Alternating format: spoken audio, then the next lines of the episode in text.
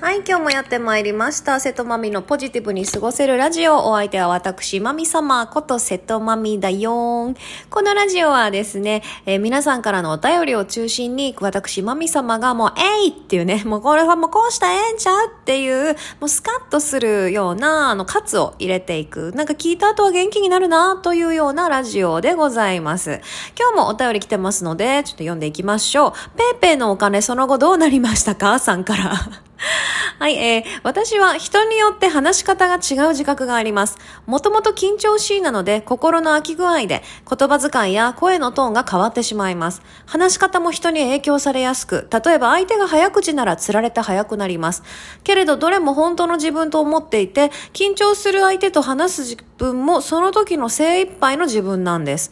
女性の先輩から女性と男性で態度が違うと言われたことがあります。だって女性の先輩緊張しますもん。誰にでも変わらず話せる人がとても羨ましいです。周りから人によって態度を変えていると思われるのも嫌です。損得勘定で動いてると思われたくないからです。自分でもこんな癖を直したい。マミ様のお目に留まればご意見いただきたいです。という、え、 PayPay のお金、その後どうなりましたかさんからありがとうございます。そう、 PayPay のお金ね。これもみんなに言わななと思ってたんですですけど、無事に帰ってきました。すごいよね、日本って。ありがとうございました。 PayPay のお金、主人のもとに無事に帰ってきましたよ。さあ、えー人によって態度が変わるっていう今回のお悩みなんだよね。でもさ、これごめん、聞いてて私辛くなるんだけど、なんか大丈夫？どんだけ周りの目気にしてるん？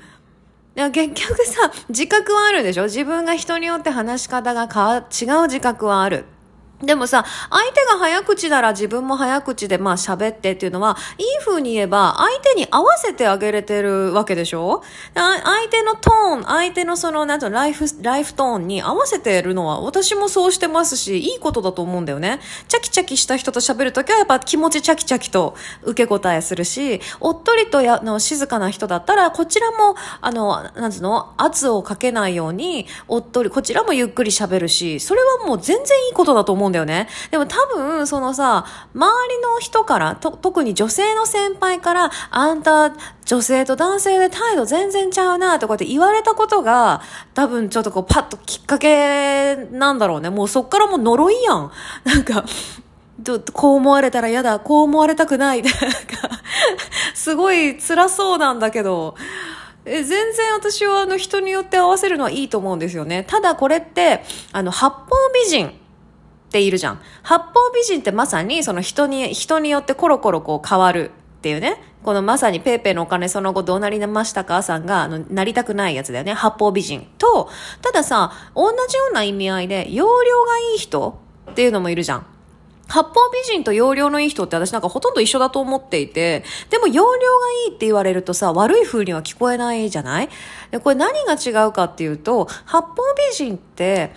あの、感覚よ私の感覚よ八方美人って言われちゃうと、なんか本当に人に、人に振り回させ、振り回されてるというか、人に合わせて自分がない。自分がないっていう感じじゃん。でも、容量がいい人って、自分はもうこのスタンス。いや、私はもう人に合わせていくタイプなんですっていうのがちゃんと確立できてたら、周りがから見ても、あの人は上手に話すねって、こう、容量いいねって思われるんじゃない？なんかこう、ふみ振り回されてる感というか、何も考え、考えずってことはないけども、人に合わせてばっかりだとやっぱ八方美人っていう風になっちゃうんじゃないのかな？だかこう、お話のトーンとか、その話し方とかを相手に合わせるのは全然悪いことじゃなくて、ただその意見が違うとかになってきちゃうと、まあ八方美人だったり、ね、やっぱ嫌われてしまう対象になっちゃうんだけど、その、少々態度が変わってもさ、少々こう A さんに対する態度、B さんに対する態度がちょっと若干違ったとしても、私は私っていうちゃんと根底があれば、あ、誰もそんな風に思わないんじゃない？いや、私だって全然そうしてますよ。で、まあ女性のせん、それこそおつぼねの先生なんかも先日ちょうど久し、あの、ね、あの、会って、まあもうあれですよね。こっちからもう犬のように、犬のように私は喋りかけに行くよ。先生とかで、先生お久しぶりですって。後ろ姿見ただけですぐわかりましたよ。先生今日のコート可愛いですね。これどこのですか？いや、またいいところ来ちゃっても私なんか3年分ぐらい働かな無理ですとか言いながら喋るよ。全然。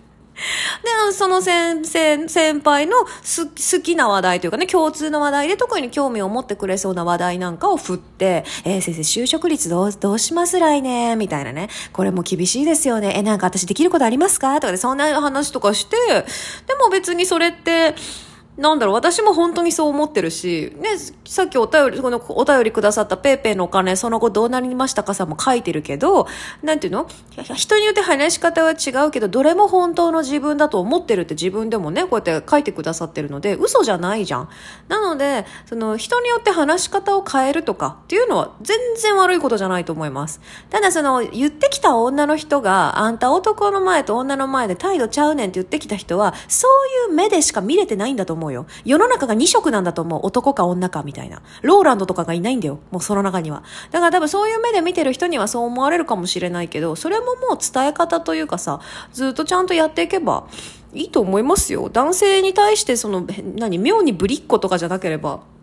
まあ、もうもはやぶりっ子でももういいんじゃないかって思ってくるしね。で上手にコミュニケーションが全員と取れればいいと思うし、なんていうの？全員から好かれようとしなくてもいいと思うんだよね。いろんな考えの人がいるからさ、それこそそうやってあんた男の前と女の前で全然態度ちゃうやんって言う人もいれば、そう全然感じなかった人も周りにいるはずだから、別にペイペイさんがいいと思えばいいと思いますよ。とてもいいスキルだと思います。人に合わせれるっていうのは。それができない人の方が多いと思うよ。なんで、まあ深く考えずにさ、まあただ八方美人になったり振り回されたりしないように、自分というものはちゃんと持ちながらね、